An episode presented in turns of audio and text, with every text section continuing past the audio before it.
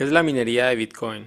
En el mundo real, cuando hablamos de minar, nos referimos a extraer minerales de la tierra, pero si lo asociamos al mundo digital, estamos hablando de un proceso donde una computadora resuelve un problema matemático y por ello recibe una recompensa.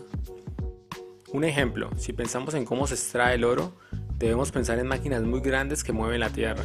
El oro que se encuentra debe pagar esos costes de explotación y así obtener un beneficio.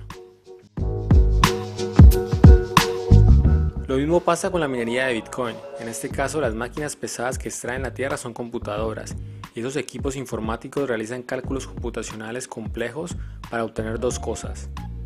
La primera, los nuevos Bitcoin que se ponen en circulación, pueden ser los Bitcoins que compramos. Y dos, las comisiones por crear esos nuevos Bitcoins. O sea, esas computadoras reciben una recompensa en Bitcoin cuando resuelven esos problemas computacionales. El proceso de minería de Bitcoin es siempre el mismo. Las personas que se dedican a la minería reciben un problema matemático cada 10 minutos y el más rápido se lleva las nuevas monedas que se ponen en circulación. Punto importante para entender todo esto.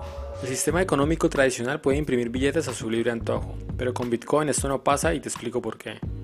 Existe un límite de 21 millones de Bitcoins y no se pueden modificar esa cantidad, ya que fue creado así y eso no podrá cambiarse nunca. Este número de monedas que se libera cada día o que se mina cada día está limitado por algo que se llama halving, que hace que cada cuatro años la minería de Bitcoin sea más difícil.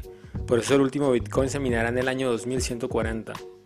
Esta es la razón por la cual se cree que después de cada halving el precio de Bitcoin incrementa, ya que es más difícil que los mineros obtengan más monedas.